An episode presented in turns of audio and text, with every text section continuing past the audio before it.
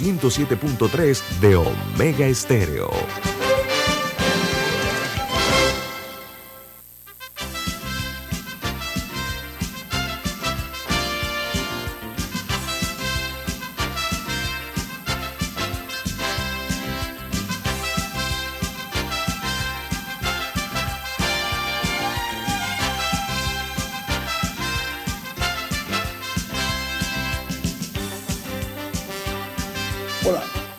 Bienvenidos.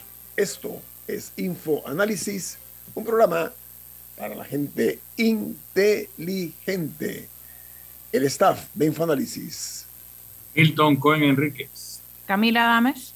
Y Guillermo Antonio Adames. Le damos un fuerte abrazo en la distancia y el agradecimiento por acompañarnos esta mañana, que es del 29 de julio del año 2022. Recordándoles que este programa se ve en vivo en directo, en video, a través de Facebook Live, que está disponible para ustedes en sus teléfonos móviles o celulares, en sus tabletas, en sus computadoras. También nos pueden sintonizar en el canal 856, canal de cable onda, en la app de Omega una app eh, gratuita, disponible tanto para los teléfonos móviles o celulares de la tecnología Play Store como App Store en otra app que se llama Tuning Radio. Y los programas nuestros todos están colgados en YouTube.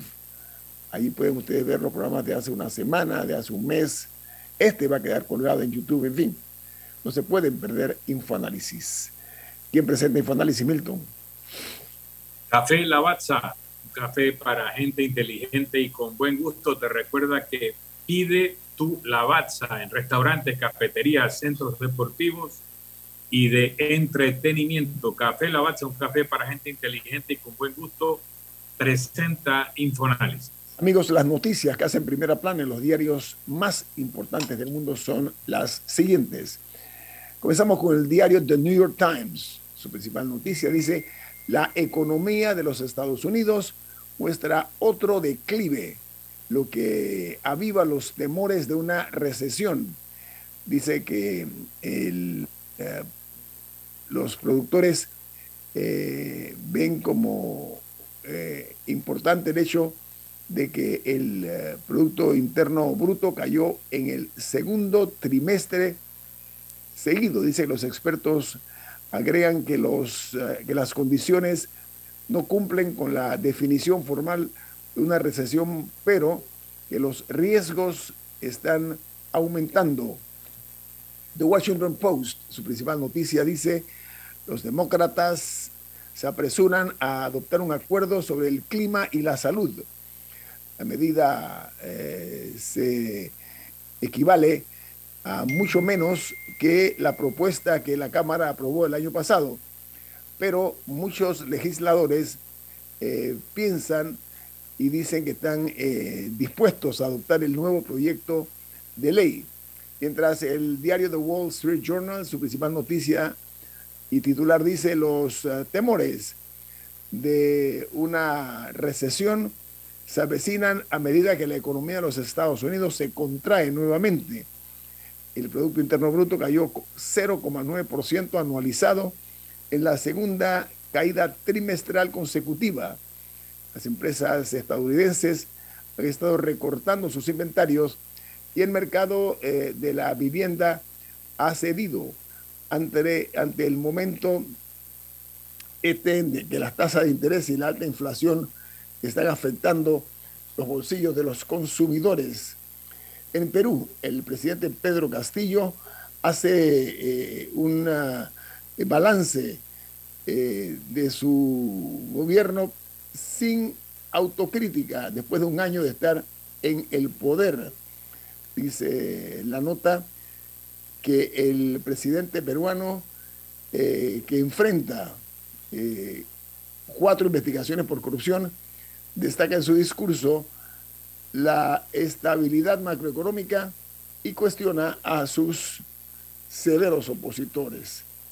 En México llega la tercera, perdón, llega la quinta ola de COVID-19 a ese país y ha registrado eh, el día de ayer 24.893 casos en las últimas 24 horas.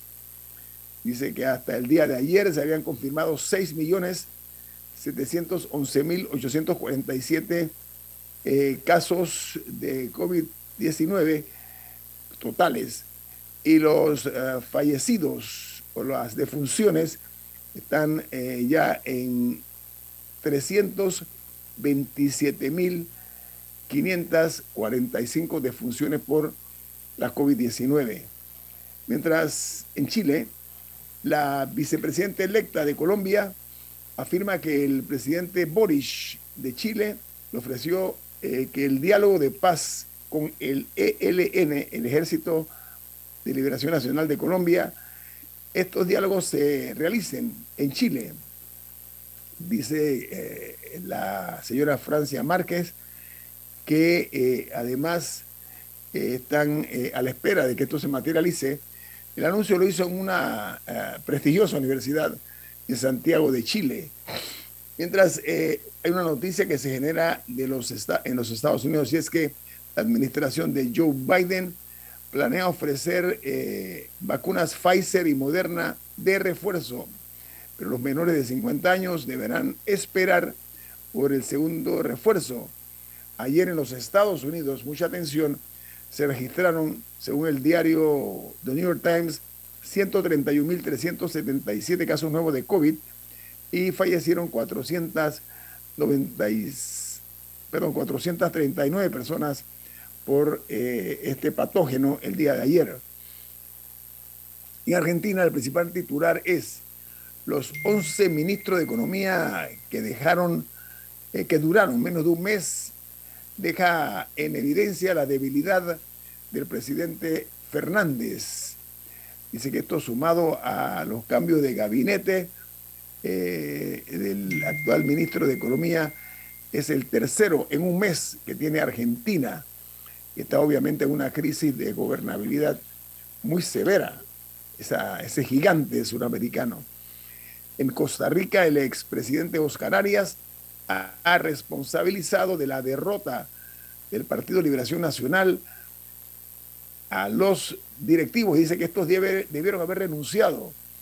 Recordó sus advertencias sobre la inviabilidad de candidatura de José María Figueres durante las elecciones eh, pasadas y él dijo que obviamente que la, desaparición del PLN, Partido de Liberación Nacional, es inminente, según expresidente y premio Nobel Oscar Arias, un hombre con una vasta experiencia política.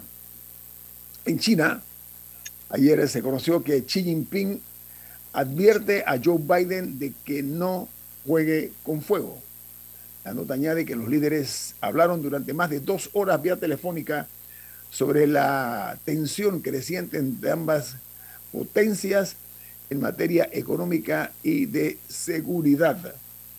Por su parte, en Brasil eh, hay una noticia importante y es que las encuestas indican que Lula da Silva mantiene una amplia ventaja sobre Jair Bolsonaro para las elecciones de octubre próximo. La nota añade que el líder del Partido de los Trabajadores tiene 47% de intención de voto frente a un 29% que acumula el, el actual presidente. los pronósticos de los expertos es que Lula da Silva podría ganar incluso en la primera vuelta. Diga, Camila. No, una nota muy interesante sobre clima es que se han estado haciendo noticias de Europa. Hay eh, varias olas de calor que han estado afectando a residentes de diversas ciudades y diversos países. Y lo mismo ha pasado en ciertas ciudades de Estados Unidos, eh, que no es la primera vez que sucede, pero se está volviendo más común. Entonces hay ciudades que están comenzando a eh, jugar con la idea de nombrar olas de calor, así como se nombran huracanes y otras tormentas tropicales, porque al ponerles nombres se podrían activar protocolos eh, de seguridad. Y algo muy interesante que mencionaban es que un huracán es dramático, o sea, un huracán tú lo, tú lo puedes ver venir y arrasa con techos, entonces todo el mundo está consciente de que tiene que tomar medidas. pero con las olas de calor terminan, terminan teniendo una gran cantidad de muertos también, pero no, la gente no parece, no parece verlo como un fenómeno tan claro como un huracán. Entonces están, hay cuatro ciudades estadounidenses que están eh, iniciando eh, como eh, planificando cómo, cómo hacer este sistema, a partir de qué temperatura sería y cuáles serían las acciones que tomarían, por ejemplo, proteger a, a, las personas mayores, a los adultos mayores, que son los que más sufren en estos temas, o, o tener refugios contra el calor para personas que están siendo afectadas, y una serie de cosas. Okay. Y de hecho, la ciudad de Sevilla, en España, fue la primera que, que en junio de este año decidió nombrar eh, una ola de calor y creo que ya, ya, ya, tienen nombres para las próximas. Y así, y así todo el mundo podría estar consciente que así es como existe la temporada de huracanes, va a haber una temporada de calor en la cual va a haber eventos específicos para los cuales se pueden tomar medidas y salvar vidas. Oiga, una noticia importante, presten atención las damas que sintonizan este programa. Una noticia eh, que estoy seguro va a ser de sumo interés. Eh, se anuncia que el consumo habitual de aspirina puede reducir el riesgo de cáncer de ovarios en las mujeres con predisposición a eh, padecerlo. En una investigación exitosa que ha realizado un equipo de científicos, de investigadores de la Universidad de Utah en los Estados Unidos. El estudio fue publicado ayer en el Journal of Clinical Oncology. Una gran noticia para las mujeres para protegerse del cáncer de ovario, sobre todo las que tienen antecedentes o tienen la predisposición de ser afectadas por este cáncer que ha matado muchas mujeres en el mundo. Tomar aspirina, así de sencillo. En Teherán se ha logrado un acuerdo entre el régimen de Nicolás Maduro con Irán, en el cual Venezuela entrega un millón de hectáreas de cultivo a Irán por otra parte, en Nicaragua, el nuevo embajador de los Estados Unidos ya no podrá ingresar a Nicaragua por órdenes de Daniel Ortega Saavedra, presidente de esa nación. Dice que el gobierno nicaragüense le retiró el consentimiento de ingreso o el permiso para poder eh, pisar tierras nicaragüenses. En República Dominicana, un diputado opositor introdujo eh, una ah, ley que amplía a 21 días lo que se denomina licencia de paternidad, modificando así el Código de Trabajo en República Dominicana. Y en El Salvador, el ministro de Hacienda de ese país reconoce la desconfianza de los mercados en bonos de El Salvador. Expresó que los bonistas tienen dos opciones o le venden los bonos a El Salvador antes del vencimiento del, del plazo a precio más bajo o esperan a recibir el valor total. Esa es la disyuntiva que se propone por parte del ministro de Hacienda. Mientras en Colombia, la principal nota eh, de titular de primera plana es que en ese país anuncian que restablecerán eh, sus relaciones con Venezuela a partir del 7 de agosto, tras varios años sin relaciones diplomáticas y una historia que está también por cambiar en Colombia, refiriéndose obviamente al ascenso al poder de Gustavo Petro, que ayer se hizo pública una nota de un expresidente colombiano muy dura, en términos muy duros. Presidente Pastrana se dirigió una nota personal al presidente electo Petro en unos términos, a mi juicio, demasiado fuerte, ¿no? Pero bueno, así es la política. Vamos al corte comercial. Regresamos en breve aquí a Infoanálisis, un programa para la gente inteligente. Omega Stereo tiene una nueva app. Descárgala en Play Store y App Store totalmente gratis. Escucha Omega Stereo las 24 horas donde estés con nuestra aplicación totalmente nueva.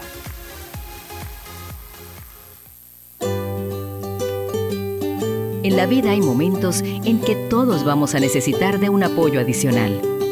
Para cualquier situación, hay formas de hacer más cómodo y placentero nuestro diario vivir.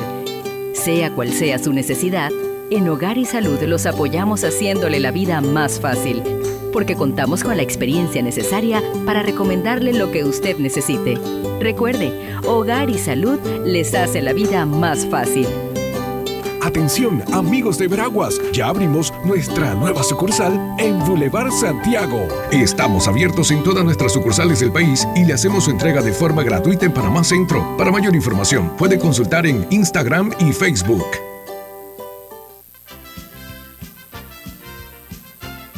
La gente inteligente escucha InfoAnálisis. Los anunciantes inteligentes se anuncian en InfoAnálisis. Usted es inteligente. Llame al 269-2488 y todos lo sabrán. Infoanálisis, de lunes a viernes de 7 y 30, 8 y 30 de la mañana, en donde se anuncian los que saben. ¿Trabajas 24/7 por tus objetivos? Para ti creamos la nueva banca de consumo premium de Metrobank, que además de asesorarte de forma personalizada, te acompaña en tu crecimiento. Banca de consumo premium de Metrobank, una banca que te prefiere a ti. Nueva sucursal calle 50 y calle 75 Este. Contáctanos al 204-9094. Ya viene InfoAnálisis, el programa para gente inteligente como usted.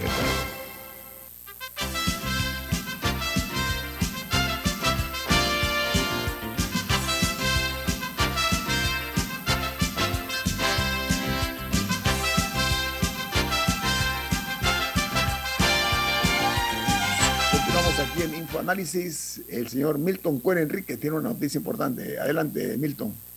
Así es. En Banco Aliado te acompañan en tu crecimiento financiero. Ahorra con tu cuenta Más Plus, mejorando el rendimiento de tus depósitos. Banco Aliado, tu aliado en todo momento. Puedes visitar la página web de Banco Aliado en www.bancoaliado.com. Y también puedes seguir a Banco Aliado en las redes sociales como arroba Banco Aliado. Banco Aliado, tu aliado en todo momento. Señoras y señores, eh, hemos nosotros aquí eh, dado ventana, espacio a representantes del gobierno nacional de alto nivel, ministros de Estado, viceministros, y también a líderes de los grupos empresariales involucrados en las negociaciones que se están dando en Penónome. Estamos hablando del presidente del CONEP, la presidenta de la Cámara de Comercio, en fin, una playa de, de- de personalidades que tienen un rol que jugar en esta, pero eh, hoy hemos decidido darle un espacio a lo que es eh, la representación de los, eh, productores de, de carne y leche. Para eso hemos invitado al ingeniero agrónomo y pequeño productor agropecuario de carne y leche, Eric Fidel Santamaría. ¿Cómo está, don Eric? Buen día. Buen día, don Guillermo. Un gusto saludarlo. No tengo el placer de conocerlo personalmente, pero sí lo he visto en todas sus líderes patrióticas y es un placer para mí que me permita estar en su programa. Agradezco su inmerecido elogio, don Fidel. Mire, eh, yo escuché unas declaraciones que usted dio que realmente me, me- me tocaron. eh, eh, la, la forma eh, tan eh, legítima, auténtica como usted expresa la preocupación de los productores agropecuarios en materia de carne y leche. De la perspectiva de ustedes, que son los que viven eh, este tipo de situaciones, ¿qué opiniones nos puede dar acerca de lo que está ocurriendo, señor ingeniero agrónomo Santa María? Eh, no, Guillermo, mire, se trata de lo siguiente, y lo aclaro, yo soy un pequeño productor de esos más de 70 mil productores que contribuimos diariamente a la alimentación de este país. Seguramente habrá personas de mayor impacto en la producción que quien le habla, pero como afectado directamente de esta situación, eh, me he expresado públicamente. Eso ha traído como consecuencia que me han dado todos los calificativos y adjetivos insultantes que usted se pueda imaginar, pero eso no tiene que ver con una realidad y es la que nosotros hemos manifestado claramente. La canasta básica no baja por presiones sociales ni baja por decretos gubernamentales. La canasta básica baja y es posible bajarla con que los productores eh, en nuestra producción tengamos mayor productividad, tengamos acceso a, más tecnología y podamos ofertar más alimentos para que en consecuencia el precio baje. Quien pretenda congelar los precios, y usted sabe, decimos en el campo, la soga siempre se revienta por lo más delgado.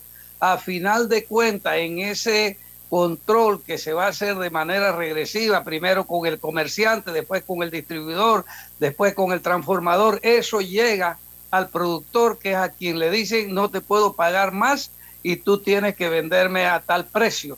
Entonces, ante eso, nosotros sabemos lo que puede ocurrir. Simplemente no va a haber abastecimiento porque nadie, nadie va a producir con pérdida. Todos tenemos derecho, en base a nuestro esfuerzo, don Guillermo, tener una utilidad. Pero eso se quiere desconocer aquí porque en este país no se le quiere decir la verdad a las personas. O sea, no, le, no nos atrevemos a decirle que eso no es posible. Entonces ahorita eh, se encuentran en decidiendo sobre la suerte de miles de productores eh, sin la presencia de los productores, unas personas que no producen, son consumidores y tienen todo el derecho a, pedir. Y, y, yo sé, don Guillermo, que aquí en Panamá siempre el consumidor exige productos, alimentos al más bajo precio y de la más alta calidad,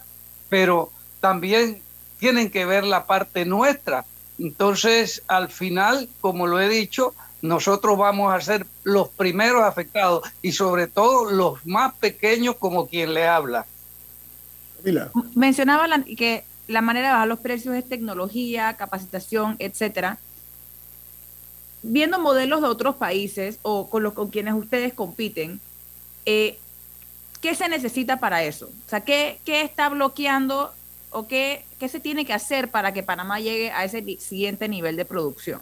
Por, por parte de todos los actores. O sea, ¿qué responsabilidad tiene el sector productor y qué responsabilidad tiene, por ejemplo, el gobierno u otras entidades?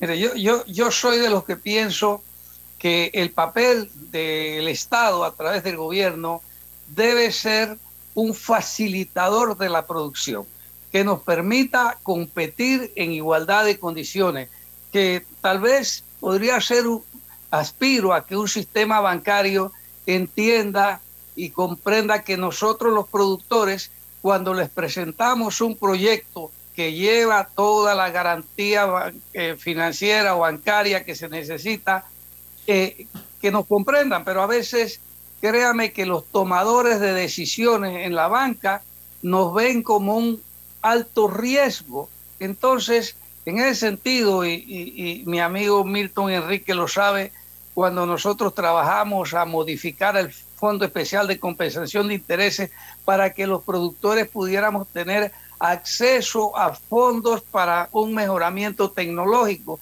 Pero lamentablemente los tomadores de decisiones no o, no saben o no comprenden o no quieren eh, eh, este, invertir porque nos ven con mucho riesgo. Y es verdad, nuestra actividad es altamente riesgosa mientras tengamos, no podamos controlar los factores climáticos, no podamos controlar, porque aquí eso no se quiere decir eh, eh, producción que viene a este país importada eh, y que es subsidiada en sus países de origen. Entonces nos quieren obligar a nosotros a competir con esa producción subsidiada sin tener nosotros las herramientas. Y yo no estoy pidiendo subsidio, los productores no pedimos subsidios. Los productores lo que queremos es que nos igualen las reglas de competitividad para entonces nosotros incursionar en, el mercado con, mayor éxito. Eso es lo que nosotros queremos.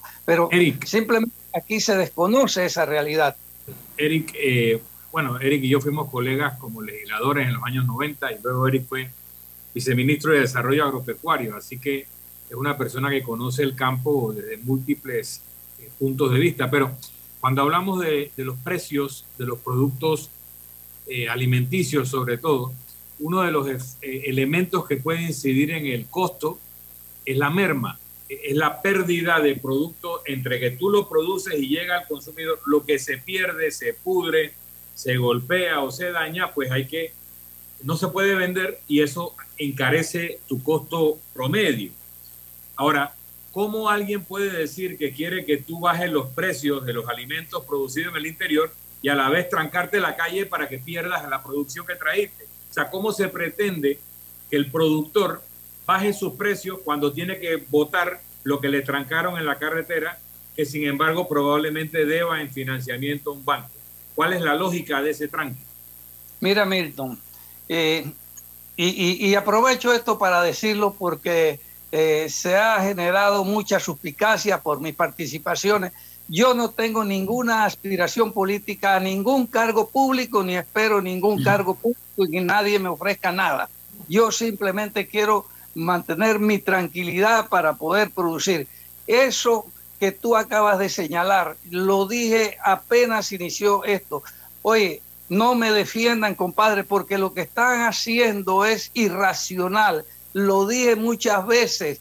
Nosotros aquí están, aquí no se, no se ha evaluado la magnitud del daño que se le ha hecho a la cadena productiva. Cualquiera cree que la cadena productiva es como ponerle la llave a un carro y arrancarlo y ya todo volvió a la normalidad. Aquí hay gente que ha perdido mucho dinero. Yo sé de productores que estaban perdiendo hasta 20 mil libras de tomate por, por semana, productores que no pudieron iniciar su cosecha de arroz, productores de cerdo que han tenido que llevar los alimentos por el mar porque no se les permitiría se les permitía pasar. Entonces, todo eso, ¿quién lo va a pagar? Esa es la pregunta, ¿quién lo va a pagar? Pero nadie se acuerda, ah, no, no, los productores aquí nos han dicho de todo, desde traidores, de que nosotros no estamos solidarios con el pueblo, etcétera, etcétera. Oiga, yo pregunto, ¿hay un acto más solidario que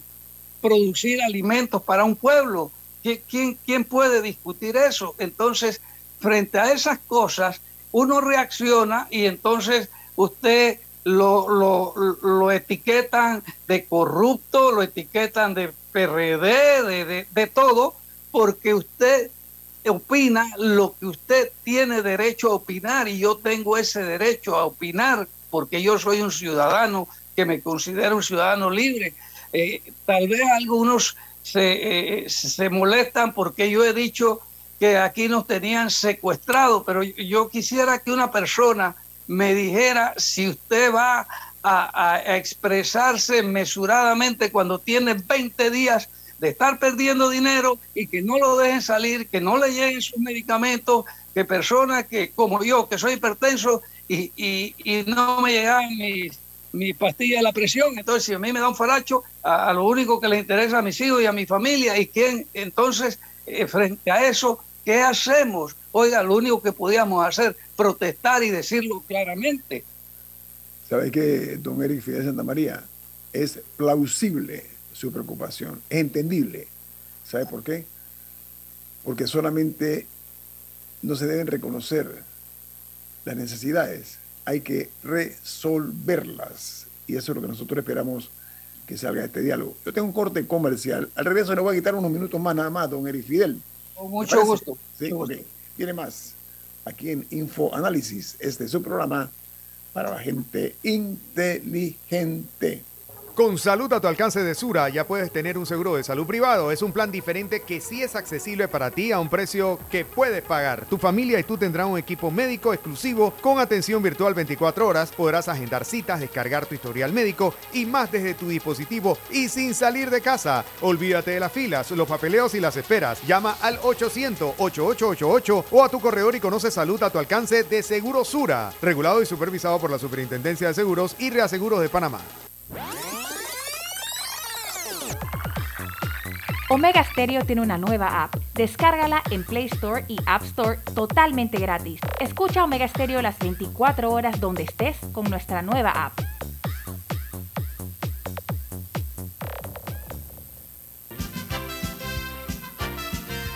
Ya viene InfoAnálisis, el programa para gente inteligente como usted.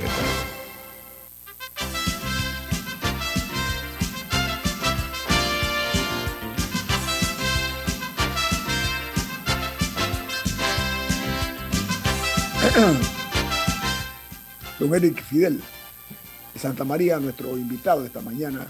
En breve vamos a tener al viceministro de Comercio, Omar Montilla, también aquí para que nos hable de la perspectiva del sector oficial. Diga, Camila. ¿Ha habido algún acercamiento por parte de algún sector para hablar de algún tipo de indemnización por los daños ocasionados durante los cierres para el sector productivo o eso no, no está sobre la mesa? Eso ni creo que esté sobre la mesa y hasta donde yo conozco no ha habido ningún acercamiento. Eh, bueno, esto es, nosotros estamos en una indefensión total. Nosotros, este, eh, como acaba de señalar Milton, nosotros simplemente, eh, bueno, ustedes perdieron y ustedes asuman las consecuencias.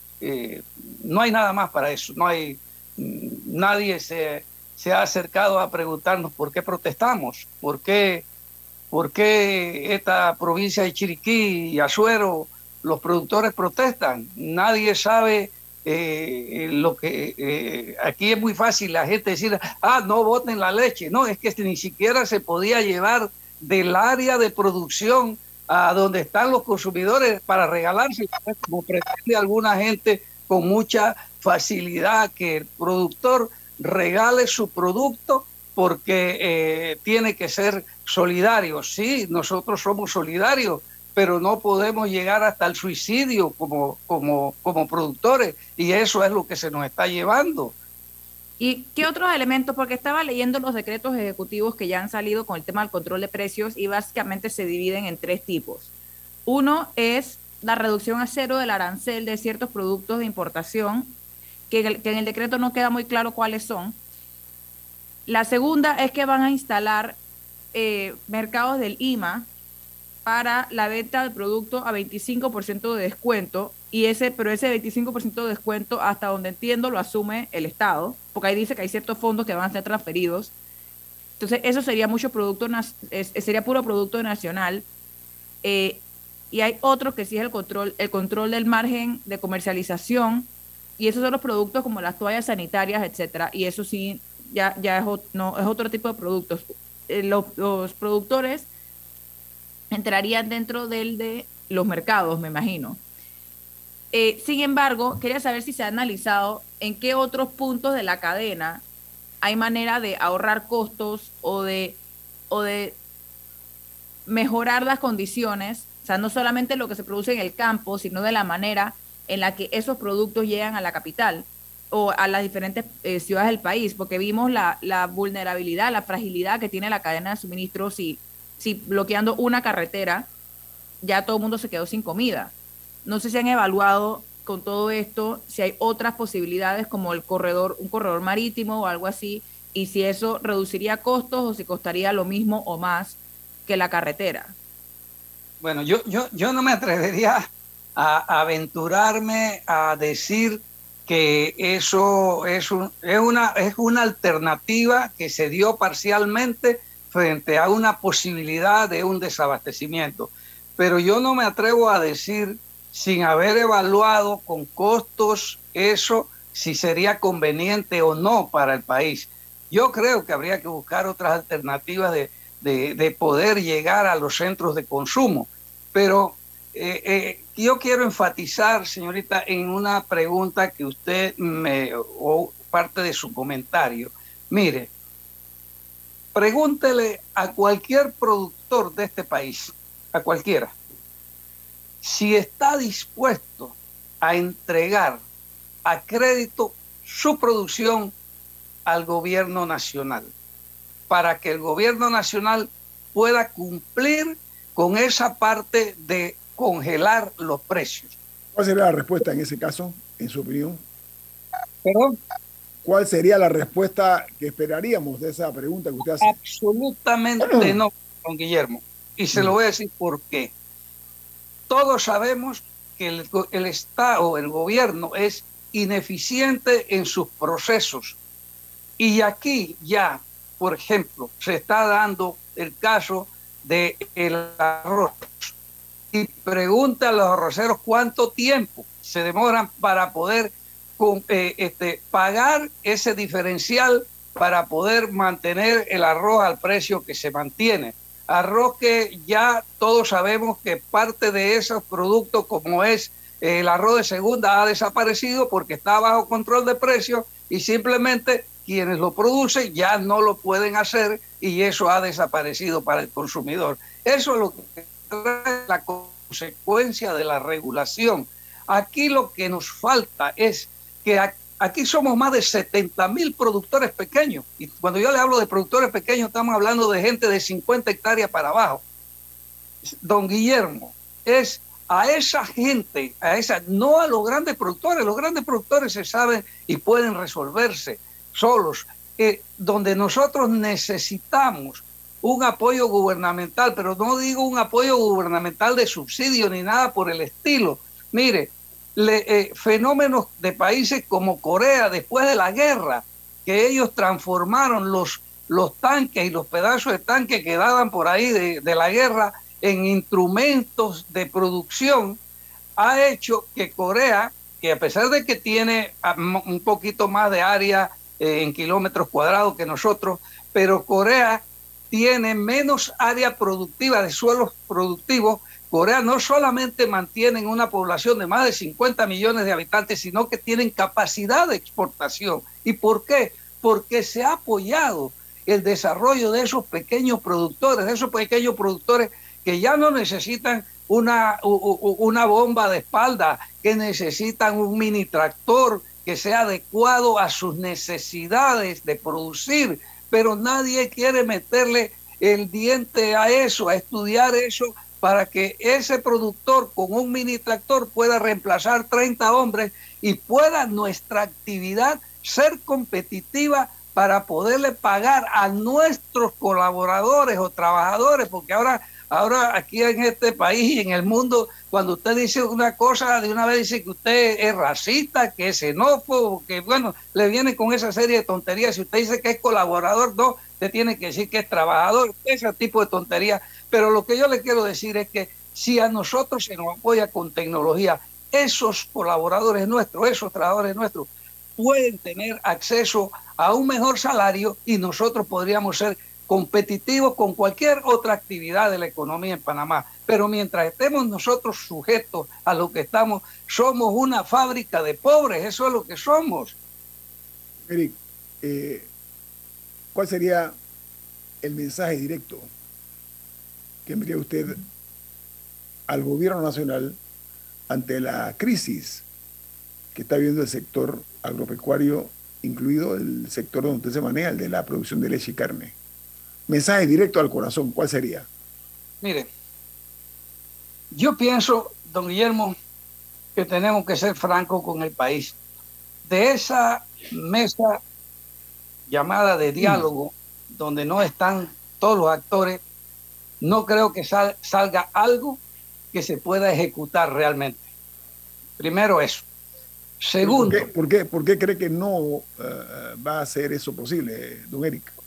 Porque el, gobierno no tiene capacidad para ejecutar eficientemente ese sistema de distribución que, que, pide. Aquí mucha gente critica a los distribuidores, los comercializadores, etcétera.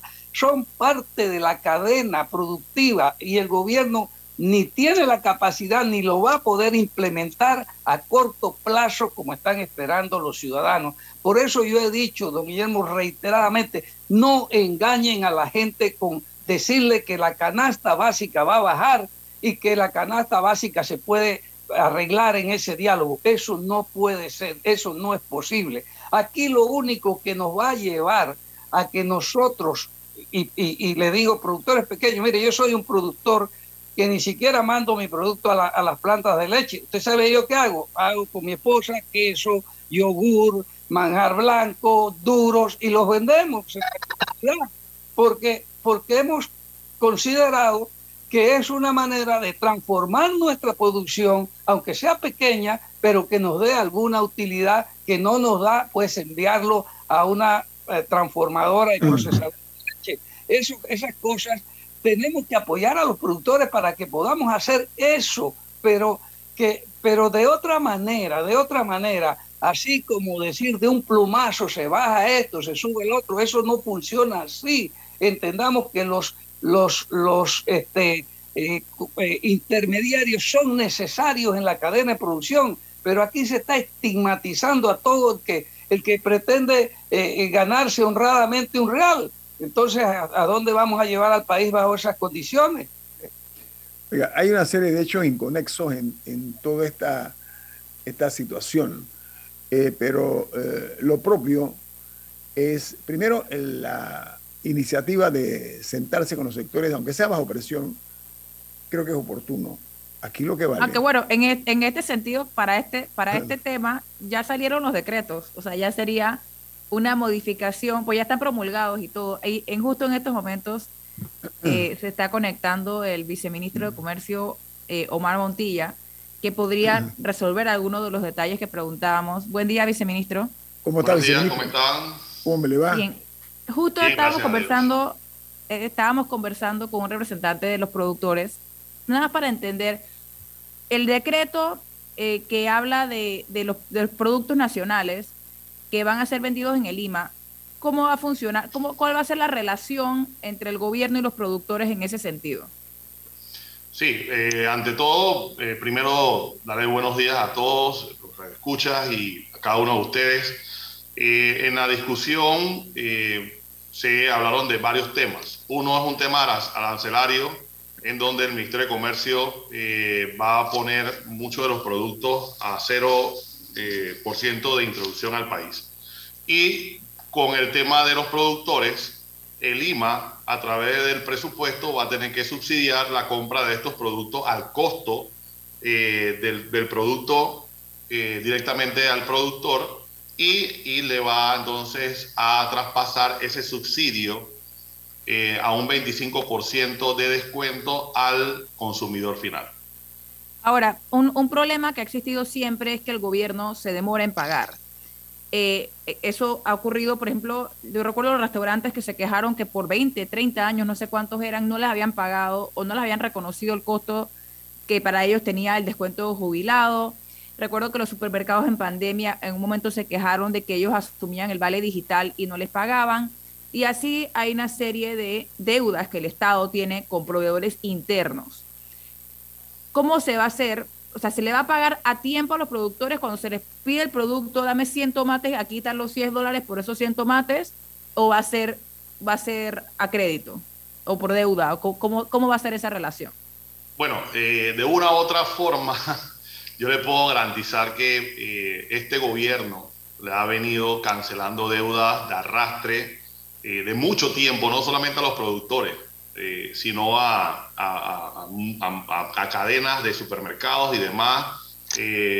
y en, este momento, todo, todos los productos que no tienen esa demanda en el mercado de los productores nacionales lo ha ido asumiendo a través del Panamá Solidario el gobierno nacional. Llámese los porcinocultores, cuando tienen un exceso de producto, lo compra eh, el, MIDA eh, y los pagos se van, a, se van a estar haciendo en la medida del presupuesto. no es, algo, no es algo ajeno de que el gobierno no puede pagar inmediatamente porque aquí se deben llevar todos los procedimientos, presentación de cuentas y demás. Sin embargo, sí eh, se va a hacer como se está haciendo con un pronto pago a través de un financiamiento del Banco Nacional, se está haciendo con el tema del combustible que se está pagando por semana. Así que sí se ha buscado la metodología de estar eh, pagando en, tiempo eh, estos compromisos que se están adquiriendo en estos momentos. Viceministro Mar Montilla, voy a un corte comercial. Agradeceré nos acompañe en los próximos minutos para seguir ilustrando a nuestra audiencia a nivel nacional e internacional acerca sobre todo de la situación que está viviendo el país en el sector que usted representa. Así que en breve regresamos con el viceministro de Comercio, Mar Montilla, aquí en Info Análisis. Este es un programa para la gente inteligente. Omega Stereo tiene una nueva app. Descárgala en Play Store y App Store totalmente gratis. Escucha Omega Stereo las 24 horas donde estés con nuestra aplicación totalmente nueva. Si desea que sus colaboradores trabajen desde su casa, podemos ayudarle. En Solutexa somos expertos en aplicar la tecnología a las técnicas y trabajos de oficina. Contáctenos en solutexa.com.pa o al 209-4997. Solutexa.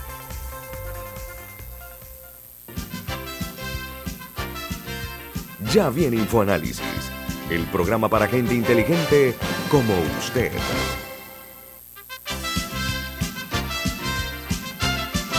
Viceministro Omar Montilla, eh, con nuestro agradecimiento, entendiendo que el arte de gobernar comienza con el arte de explicar, y eso es muy saludable.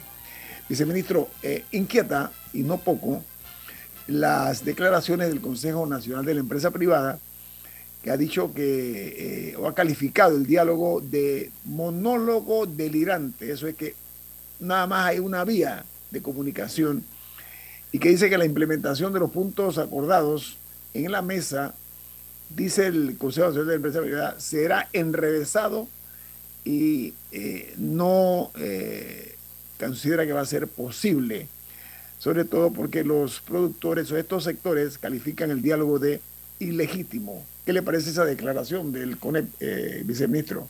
Bueno, nosotros, nosotros de una u otra manera, ah. cuando iniciamos el diálogo primero en Santiago con los ministros eh, que fueron designados y viceministros y eh, el sector de AEB, que eran los primeros demandantes, no dio los resultados positivos porque de una u otra manera se nos tuvimos que levantar de la mesa por la agresividad que había en ese momento en, esa mesa. Sin embargo, después se hizo llamado... Perdón, la agresividad por parte de... Eh, bueno, de los grupos que estaban en la mesa que nos estaban condicionando a que le diéramos respuesta inmediata. Y luego salieron ministros casi golpeados, la ministra de Educación, el ministro de Comercio, salieron de una u otra manera muy, el ministro de Desarrollo Agropecuario, y le solicitamos entonces a la Iglesia eh, Católica, al Monseñor, eh, que pudiese entonces entrar a, a facilitar una mediación y se hizo una convocatoria en Ciudad del Saber, en donde en ese momento eh, participamos el gobierno, la Iglesia Católica y los grupos empresariales con, conjuntamente con otros grupos organizados.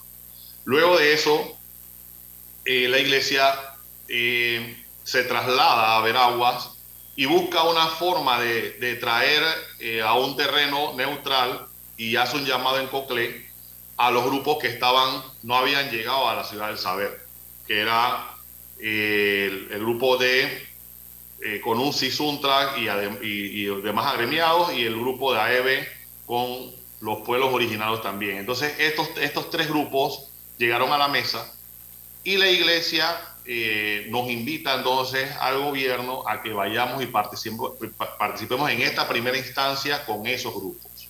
Nosotros en la mesa le hemos solicitado como gobierno nacional eh, los miembros de la mesa a que se invite también al sector productivo y al sector comercial del país. Sin embargo, eh, los facilitadores en este momento han puesto las reglas que en este momento la discusión no, no era viable que eh, entrasen los otros actores, sino en una segunda instancia en donde Monseñor ha dicho que puede entrar entonces la, la, la parte comercial y la parte productiva. Nosotros hemos, hasta el presidente le ha hecho un llamado, viajó a la ciudad de Coclé, a la ciudad, pero no me perdón, a, en búsqueda de que una vez reunido con el sector empresarial y el sector productivo, le hace un nuevo llamado a la iglesia para que los grupos pudiesen anexarse a la mesa. Y usted vio las declaraciones pues del señor Saúl Méndez, en donde dice que el, presidente no mandaba en la mesa y que de una u otra manera eh, no iban a entrar estos grupos en este, en este momento. Así que no es un tema del el gobierno, sino es un tema ya del que está facilitando el diálogo, que es la Iglesia Católica, eh, que, que hizo el llamado, y también entonces la no anuencia de los grupos radicales que dicen, no, en este momento ni el presidente puede decir que ellos van a entrar. Viceministro, eh, cuando dirigentes como Saúl Méndez no están de acuerdo con un diálogo, dicen que ese es un diálogo de yo con yo. Pero parece que ese diálogo que usted acaba de describir es un diálogo de yo con yo. Pero lo que a mí más me llama la atención es que aquí ha habido una dejación del poder y una traslación de responsabilidades, porque el organismo donde se tienen que debatir estas cosas se llama Asamblea Nacional. En la Constitución dice que los temas nacionales se discuten en la Asamblea Nacional, no en diálogos paralelos en donde no participan todos los afectados, ni tienen ningún efecto vinculante, porque nada de lo que se discuta en Penonomé que no se procese mediante las autoridades establecidas en la Constitución tiene ningún eh, eh, elemento vinculante para nadie. Eh, por una parte. Por la otra, cuando los que están sentados en esa mesa se niegan a que los afectados de lo que ellos están discutiendo participen y le niegan al gobierno nacional su capacidad de liderazgo, entonces ese diálogo hay que dejarlo suelto, pero empezar a conversar en serio. Las autoridades nacionales electas democráticamente, con todos los factores que pueden resolver las causas de indignación, que no es solo el precio de la gasolina, que no es solo el precio de los alimentos, que es la sensación de inseguridad, que es el problema del Estado de Derecho y que es la indignación que hay por las altas, eh, por las acusaciones de corrupción, de impunidad y de la indolencia con que algunas autoridades se han comportado haciendo fiestas, consumiendo licores costosos, mientras al pueblo se le piden sacrificios. Entonces hay que atender los factores de indignación y resolverlos independientemente de lo que hable una mesa de yo con yo en Penonomé. Viceministro. Sí, eh, yo, yo lo que creo es que esto es un detonante que lastimosamente explotó, era como una mina que estaba ahí convulsionando y, de repente alguien la pisó y explotó en nuestro gobierno. Pero esto es algo de arrastre, esto es un tema que no solamente ha sido eh, o, es el debate de que este gobierno ha sido por mucho tiempo y no es buscando responsables hacia atrás. Eh, lastimosamente, en un momento en donde eh, la crisis mundial, la inflación que no se había vivido en muchos años en Panamá ha, provocado el, que, el, alto costo de la vida se haya reflejado directamente en la población y que, bueno, de una u otra manera eh, esta, esta, esta convulsión en este momento una mesa del diálogo. Yo creo que es en buena hora. Yo sí creo que va a haber temas que van a salir de allí directamente a, como propuesta a modificaciones de leyes en la Asamblea. Eh, sin embargo, sí creo también que todos los actores sociales deben estar en ella. Eh, lo único que nosotros teníamos un país detenido, eh, una economía paralizada, una cadena de suministro totalmente paralizada. Y lo que el presidente Cortizo tampoco no quería era provocar lo que sucedió en el 2012, en donde eh, muchos indígenas perdieron la vista, perdieron la vida, porque la fuerza pública o la Policía Nacional fue a reprimirlos de una manera muy contundente. Y lo que buscamos fue tirar un puente de diálogo, de desahogo de, de muchos sectores y que eh, va a dar resultado en la medida de que todos estemos alineados. El sector empresarial, en medio de la pandemia, eh, el gobierno nacional también le brindó su apoyo con el Vale Digital. O sea, nosotros aquí hemos estado atendiendo todos los sectores eh, internos del país. El sector productivo nunca, para, nunca se paralizó. Nosotros hemos parado de una u otra manera en defensa de la soberanía alimentaria, la grandes, en grandes, las grandes medidas de de la introducción de productos al país como arroz, eh, cualquier cantidad de otros productos que estaban atentando contra los productores nacionales y esos son ellos testigos. Y, de una u otra forma el presidente Cortizo ha estado atendiendo todas las justas reclamaciones a nivel nacional. Que sí había un, momento, un espacio de discusión, yo creo que es este, y bueno, sí, sí, necesitamos que otros actores entren en la mesa. Viceministro, estamos algo cortos de tiempo y tenemos varias preguntas. Brevemente, pregunta un oyente, ya que se le dijo al sector eh, privado que podrían entrar en una segunda fase, pregunta a alguien si en esa segunda fase existiría la posibilidad de modificar cosas que se decidieron en la primera o lo que se decide en la primera ya va porque va. No, eh, yo creo que había, había que escuchar a, los actores que están en la primera fase y entrando la segunda fase también eh, van a entrar los actores de la empresa privada y también van a poder hacer sus aportes. Yo creo que es el momento de, ese aporte a nivel nacional de todos los actores y que nos pongamos de acuerdo como panameños, porque la imagen que estamos vendiendo hacia afuera es una imagen pésima de un país que no es el nuestro, un país que siempre ha tenido una tranquilidad, una paz social y que de una u otra forma creo que le estamos haciendo un flaco favor al país y dándole oportunidad a otras latitudes a que esos capitales que están saliendo de sus países viendo que se están yendo hacia la izquierda, veían a Panamá como un posible lugar para, para vivir. Creo que estamos haciéndole la, el favor a otros. el, el, productor Eric Fidel Santa María quiere hacer una pregunta. Adelante, señor Santa María, cortita y respuesta corta. Sí, mire, mire, viceministro, nunca en la vida he querido estar enfocado con lo expresado como ahora. Eh, yo lamento decirle que no tengo la misma confianza que usted tiene en que los mecanismos de subsidio y de y de poder llevar a, estas personas que esperan una canasta básica eh, controlada, no creo que tenga el éxito que usted nos está exponiendo. Con todo respeto se lo digo. Yo creo que mejor sería que toda esta gente que están peleando por la canasta básica y que se le lleve bolsas eh, solidarias, enseñarlos a producir para que nosotros, ellos puedan tener también una, alimento barato como lo están pretendiendo que lo hagamos los productores. Dos, minutos, viceministro. Respóndale a sí, yo, yo, de toda esa discusión se dio dentro de la mesa. Eh, yo estoy claro, yo creo que la mejor manera de, distribuir las riquezas es a través de la educación y a, a, través de la productividad. Sin embargo, este es un momento en donde había reclamaciones eh, y que se han tomado medidas para poder paliar estas reclamaciones eh, en este momento y brevemente, brevemente, viceministro, algo que surgió en la conversación con el señor Santa María más temprano es que a las personas que protestaron seguro se llegará a un acuerdo de huelga y no se les va a penalizar de ninguna manera por todo este tiempo que han estado en las calles. Sin embargo, a los productores que han perdido miles de dólares, ¿quién les va a reconocer los daños por toda la producción que se votó, toda la que se pudrió, toda la que se dañó. ¿Existe algún plan para que en algún momento alguien se haga responsable por esas pérdidas y esos daños? Todo está sobre la mesa, todo, todo de una u otra manera lo hemos estado eh, discutiendo y eh, ya se trasladó el, ayer, creo que fue el ministro Valderrama a, ver algunos temas en provincias centrales.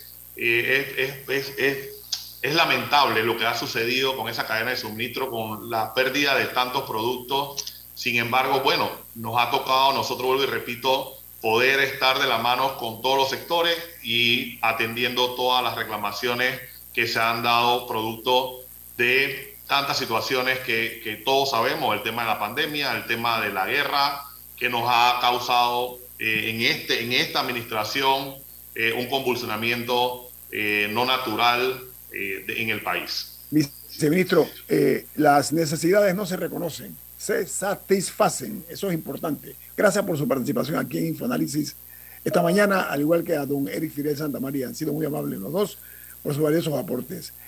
Viene Álvaro Alvarado con su programa Sin Rodeos. Milton, ¿quién despide Infoanálisis? Nos vamos, pero lo hacemos disfrutando una deliciosa taza del café Lavazza. Pide tu Lavazza. Restaurantes, cafeterías, centros de entretenimiento y deportivos. Café Lavazza, un café para gente inteligente y con buen gusto Despide Infoanálisis. Nos vamos. Y nos vemos. Hasta el lunes. Gracias. Ha finalizado el Infoanálisis de hoy. Continúe con la mejor franja informativa matutina aquí en Omega Estéreo 107.3, Cadena Nacional.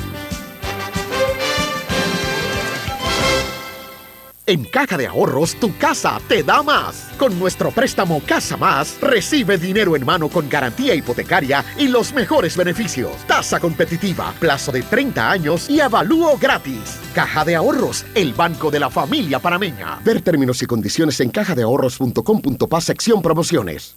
Pío Pío te trae los combonómicos a solo 3.75. Combo de pechuguitas con papas regulares y soda mediana a solo 3.75. Pide tu sabor panameño en cualquier Pío Pío. Hoy y siempre, Pío Pío, lo mío. Promoción válida del 1 de junio al 29 de julio de 2022. Aplica únicamente en el restaurante. El gobierno nacional cumple. Mantendremos el precio de 3.25 el galón de combustible a nivel nacional. Panamá tiene el precio más barato del galón de combustible en toda la región. El costo promedio para llenar el tanque de un taxi es de 60 dólares. Con el subsidio será de 39, representando un ahorro de 21 dólares. El promedio para llenar el tanque de una 4x4 es de 110 dólares. Con el subsidio será de 74, representando un ahorro de 36 dólares. El promedio para llenar el tanque de una mula es de 1.180